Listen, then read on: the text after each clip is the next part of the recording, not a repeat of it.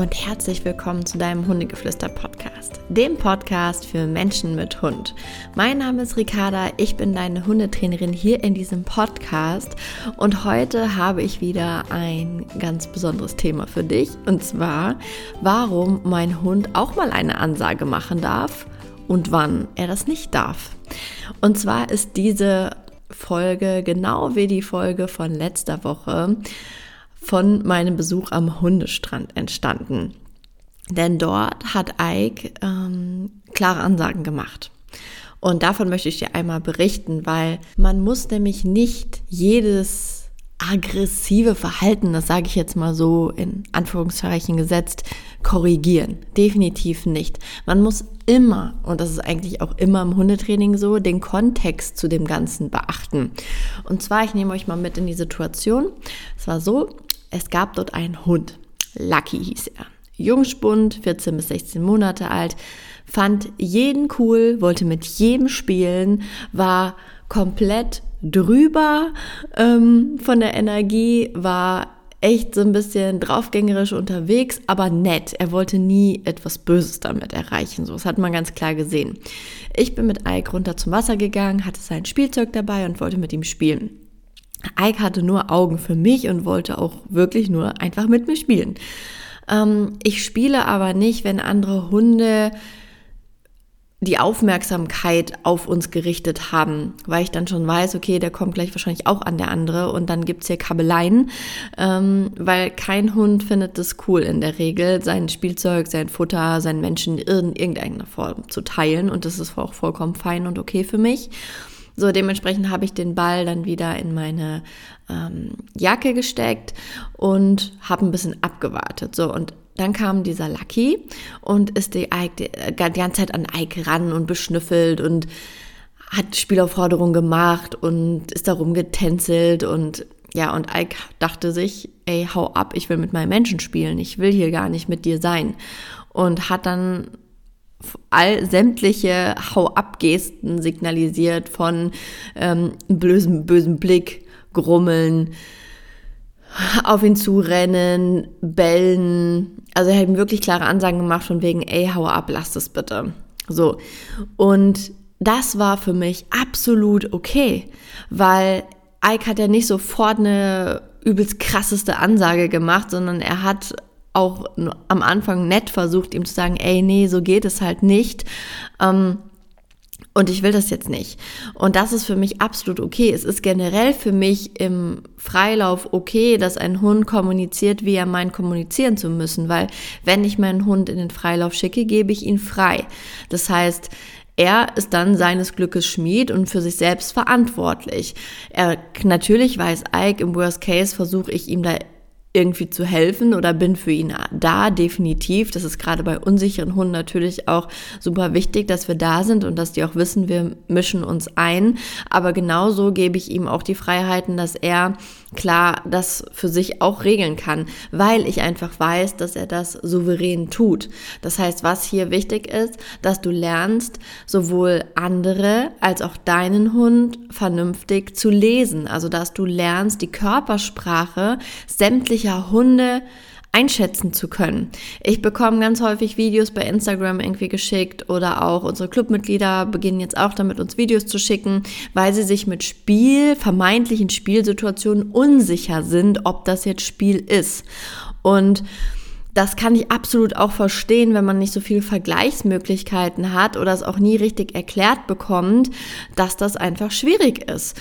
Und das kann ich dir hier auch nicht in einer Podcast-Folge erklären, wie man einen Hund richtig liest und versteht und die Kommunikation interpretieren kann. Das musst du lernen, indem du das siehst. Und weil ich finde, dass das einfach unfassbar wichtig ist oder viele Themen einfach daraus münzen, haben wir zum Beispiel in meinem Hundegeflüster-Club jetzt eine ganz tolle ähm, Dozentin, die Ann-Christine Appel vom Hafengebell aus Hamburg. Sie ist praktische Hundetrainerin und macht ganz tolle Arbeit und hat dadurch, dass sie super viel praktisch arbeitet, auch unfassbar viele Videos. Ähm, und einmal im Monat kommt Ann-Christine jetzt im Hundegeflüsterclub online und bespricht mit euch Videos, ganz viele Videos. Sie erklärt euch, auf was ihr achtet, was Spiel ist und was nicht. Und ihr habt die Möglichkeit, Videos uns zuzuschicken, die Ann-Christine mit euch zusammen analysiert. Das heißt, wer noch nicht im Hundegeflüsterclub ist, das ist ja mein monatlicher Mitgliederbereich, ähm, wo ihr euch anmeldet. Und dann habt ihr jeden Monat vier Webinare, jeweils meistens so eins von mir plus ein QA mit mir und dann eins von Ann-Christine und noch von anderen tollen Gastdozenten, wie zum Beispiel jetzt im Juni haben wir eine tolle ähm, Gastdozentin, die über Angsthunde spricht. Also es lohnt sich auf jeden Fall. Vielleicht schaust du mal vorbei. Du findest auch die Infos auf meiner Internetseite www.hundegeflüster.com oder hier in den ähm, Details, also Show Notes, hast du auch nochmal den Link zum Club. Also ich würde mich riesig freuen, wenn du dabei bist, weil da kannst du mir auch dann in dem Q&A immer alle Fragen stellen, egal wie lang sie sind und wie viele du hast. Ich beantworte in jedem Q&A alle Fragen, die gestellt werden live und in Farbe quasi. Genau. Dementsprechend hier einmal, damit du ähm, beurteilen kannst, ob die Ansage deines Hundes jetzt okay war, ähm, musst du vorher die Anzeichen deines Hundes lesen und auch vor allem den anderen Hund lesen können. Weil zum Beispiel gibt es natürlich auch Hunde, die einfach total provozierend sind. Ne? Also dass es nicht wie mit dem Lucky ist, dass es so ein netter Hund ist, der einfach total nervig ist, wo man auch mal, wo der Hund eine kleine Ansage macht also dein Hund oder mein Hund in dem Fall. Ähm, es gibt auch einfach richtig assige Hunde, so, die einfach nur drauf hinaus sind, Streit anzufachen. Und auch da ähm, reagieren die Hunde natürlich anders. Und da ist Ike zum Beispiel aber auch anders da wird er vielleicht, wenn er merkt, das ist jetzt ein Hund, hey, der meint sie wirklich ernst und wenn ich jetzt hier sage, ey, lass mich in Ruhe, dann flippt er aus, weil er legt es nur drauf an, hier einen Streit anzufechen. Und ähm, dann ist Ike auch so, dass er einfach diesen Hund meidet. Also Ike macht wirklich nur Ansagen, wenn er weiß, er ist Herr der Lage. Und das ist natürlich auch eine soziale Kompetenz, die dein Hund lernen muss ähm, oder darf oder was einfach über die Jahre auch kommt, wenn er die richtigen Kontakte hat. Und da möchte ich dich auch nochmal einladen, dass du die Kontakte deines Hundes selektierst. Das heißt, dass du wirklich entscheiden lernst, okay, was ist jetzt hier ein guter Kontakt für meinen Hund und was macht eigentlich alles nur kaputt und mein Hund fühlt sich total unwohl und vielleicht sogar gemobbt. Wenn du mich jetzt fragst, ja, Ricarda, wie mache ich das? Müsste ich auch wieder sagen, ja, guck dir praktische Videos an, lass dir das von einem Fachdozenten erklären. Es muss ja auch nicht im Club sein, es gibt auch andere coole Webinare, ähm, wo man das lernen kann, aber das würde ich dir so, so, so, so, so, so sehr ans Herz legen, dass du das ähm, machst.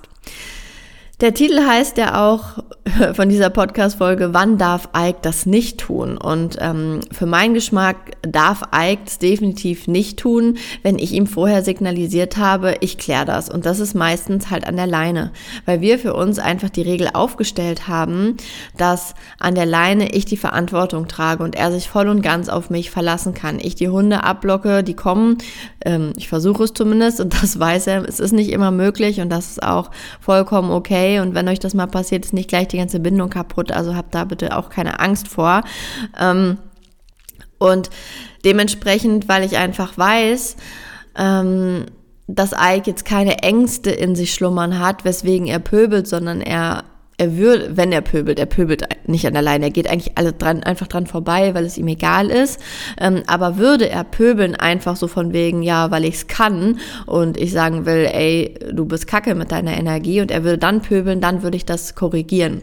Das heißt, an der Leine darf er nicht pöbeln. Das will ich absolut gar nicht. Und wie gesagt, bei Ike weiß ich, dass es nicht aus einem, aus einer aus einer Angst entsteht oder er sich damit verteidigen will, weil er blöde Erfahrungen gemacht hat und da einfach in seiner Sozialkompetenz so ein bisschen, naja, nicht ganz so gut drauf ist. Und dementsprechend kann man oder sage ich mittlerweile auch nicht mehr pauschal, das war auch mal anders, aber man lernt ja auch nie aus und immer was dazu. Ich würde nicht immer einen Hund, der ähm, an der Leine pöbelt, korrigieren in dem Sinne, weil man muss immer den Kontext betrachten, aus welchem Grund pöbelt denn der Hund. Und je nachdem, ob er das aus Angst tut ähm, oder wirklich, ob er so einer ist, der einfach nur ähm, sagt, ey, ich habe Bock hier Streit anzuf äh, anzufachen und äh, zu machen und zu tun, ähm, weil ich finde es irgendwie mega und es gibt mir irgendwie ein gutes Gefühl, hier den längeren zu haben, so nach dem Motto, und solche Hunde gibt's halt einfach auch, dann würde ich das korrigieren, klar. Aber wenn es aus Angst ist oder vielleicht ähm, ja, auch aus Frustration, weil der Hund hin will oder einfach eine keine gute Frustrationstoleranz hat, ähm, dann müsste man da einfach auch noch ein anderes Training ansetzen. es wäre unfair, ständig zu korrigieren oder wenn ein Hund komplett nicht ausgelastet ist und irgendwie sein Frust dann auch, also ist auch Frustrationstoleranz und dann da rauslässt und man korrigiert dann ständig, dann geht es immer so weiter. Also auch da muss man mal hinter die Fassade blicken und wirklich hinterfragen, okay, warum pöbelt mein Hund denn an der Leine? Was ist denn der Ursprung? Weil das Training beginnt nicht an der Leine, sondern an einem ganz anderen Punkt. Und zwar in der Auslastung, in der Frustrationstoleranz, in der Sozialkompetenz, ähm, ja, oder in der Struktur, die einfach vielleicht zwischen dir und deinem Hund noch fehlt. Genau. Und das sind so für mich die Punkte, ähm, die man da beachten sollte, wann ein Hund auch mal eine Ansage machen darf. Oder ich sag mal, es ist für mich auch okay, wenn Ike zum Beispiel, wenn wir nicht da sind und es klingelt, wenn er mal wufft oder an die Tür geht und da einfach aufpasst, das ist auch okay, da darf er auch eine Ansage machen. Aber für mich ist immer wichtig, dass der Hund sich wieder regulieren kann. Ähm, oder auch zu Hause, wenn ich zu Hause bin, dann darf er einmal kurz Wuff machen und anschlagen, aber danach ist es wieder mein Job. Und wenn ich sage, ey, okay, ähm, reicht, danke, dann soll da auch wieder Schluss sein. Mm, genau, so ist das mit den Ansagen. Also Ansagen sind immer okay, ähm, wenn man, wenn sie angemessen sind und wenn man sie auch selber wieder stoppen kann. Genau. Und das wollte ich dir heute mitgeben. Ich hoffe, die Podcast-Folge hat dir auch wieder gefallen. Es war eine kleine kurze Runde, aber ich finde auch, das ist vollkommen okay. Und ähm, ja, ich freue mich, wenn du beim nächsten Mal auch wieder dabei bist. Wenn dir das gefallen hat, lass mir doch super gerne bei iTunes eine Rezension da und schreib, dass es dir gefallen hat. Da würde ich mich ultra freuen, weil umso mehr Bewertungen ich habe, desto mehr Menschen finden diesen Podcast. Und ich denke, du hörst den Podcast, weil er dir was bringt. Und es wäre doch cool, wenn es noch mehr Menschen gibt, die den Podcast hören und wir vielleicht dadurch auf der Straße einfach ganz viele Menschen ähm, finden und treffen, die genauso denken wie du und ich und wir dadurch viel weniger negative Erlebnisse auf der Straße mit unseren Hunden haben, weil einfach jeder so mit seinem Hund umgeht, wie wir es für richtig halten. Und ja, danke, dass du zugehört hast. Bleib der Buddha für dich und für deinen Hund und bis zum nächsten Mal. Tschüss!